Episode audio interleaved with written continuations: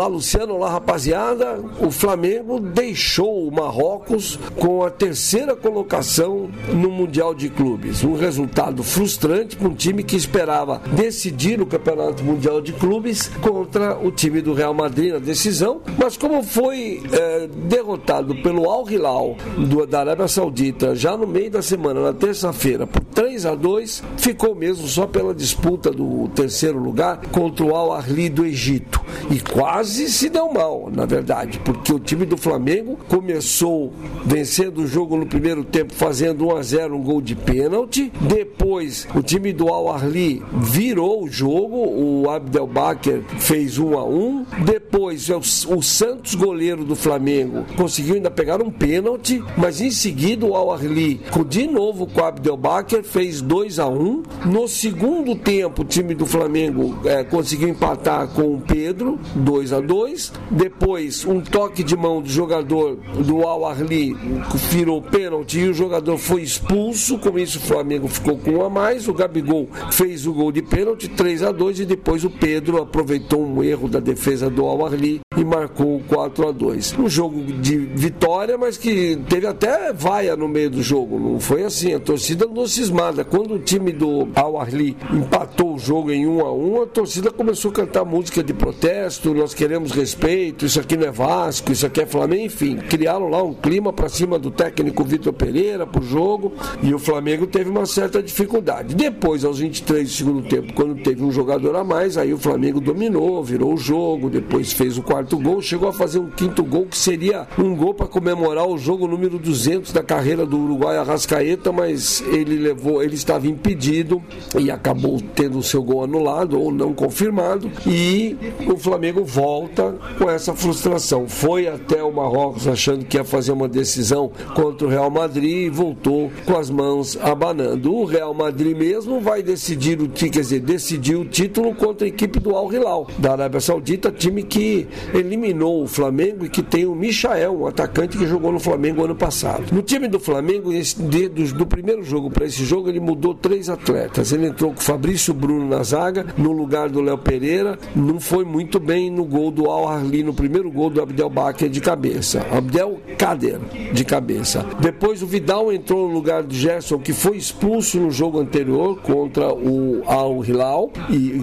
inclusive o que facilitou a vida do Al Hilal para vencer por 3 a 2 E o Vidal jogou, bateu muito boca com o juiz, mas não jogou isso tudo. O lateral Varela entrou no lugar do Mateuzinho, que é o titular, o Mateuzinho, mas ele foi melhor. Agora o, o Varela, que é o uruguaio, deve ter inclusive mais chances. Ele no primeiro gol do Flamengo, por exemplo, ele que sofreu pênalti, ele mostrou mais futebol. Foram dois gols do Pedro, dois gols do Gabigol, os dois gols do Gabigol de pênalti, e é isso. Lá vem de volta o Flamengo. E eu contei para vocês na semana passada que o presidente da Confederação Brasileira de Futebol foi até Dinaldo Rodrigues, né, o presidente da CBF, ele foi até o Marrocos para acompanhar a trajetória do Flamengo. O Flamengo perdeu, ele voltou para, para o Rio de Janeiro. E aí, nesta sexta-feira, o jornalista e apresentador da ESPN Brasil, Bruno Vicari, deu a notícia que garante estar checada e rechecada de que a CBF, o presidente,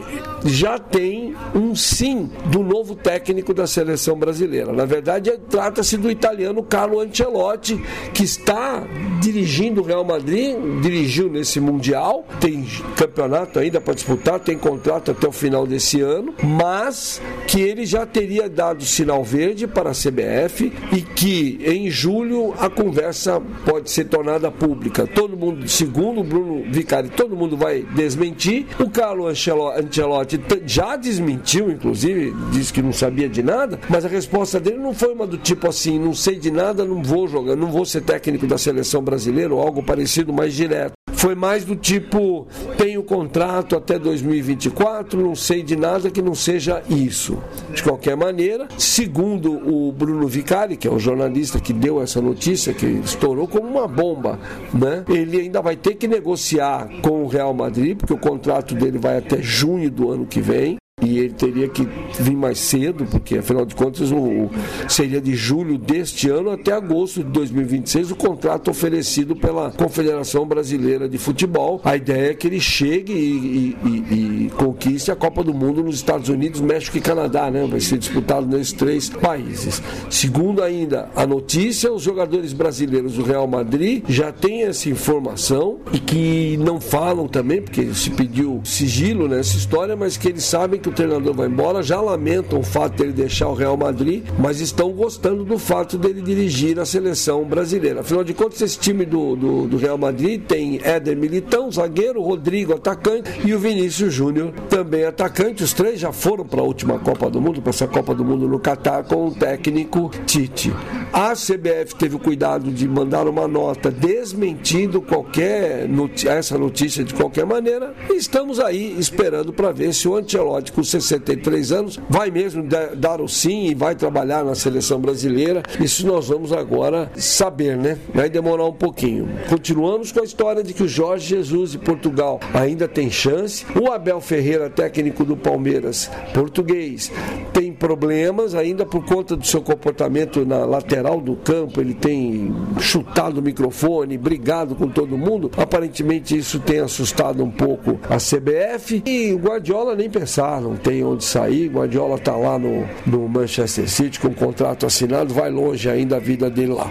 Vamos ver o que vai acontecer. Mas o que parece é que nós já estamos no mês de fevereiro. O presidente, o Edinaldo Rodrigues, diz, dizia que queria fechar em janeiro o nome do novo contratado. Pareceu muito calmo, mesmo desmentindo que é, já tenha um nome acertado, ele parece muito calmo ao falar. E março o Brasil tem amistosos, vai ter que jogar. Data data FIFA. Não tem nem adversário ainda, mas vai jogar, porque tem data FIFA. E aí, possivelmente, o Ramon, que foi um, é, é técnico da seleção brasileira sub-20, está disputando agora um campeonato sul-americano, sul-americano, já garantiu vaga no Mundial e sul-americano sub-20.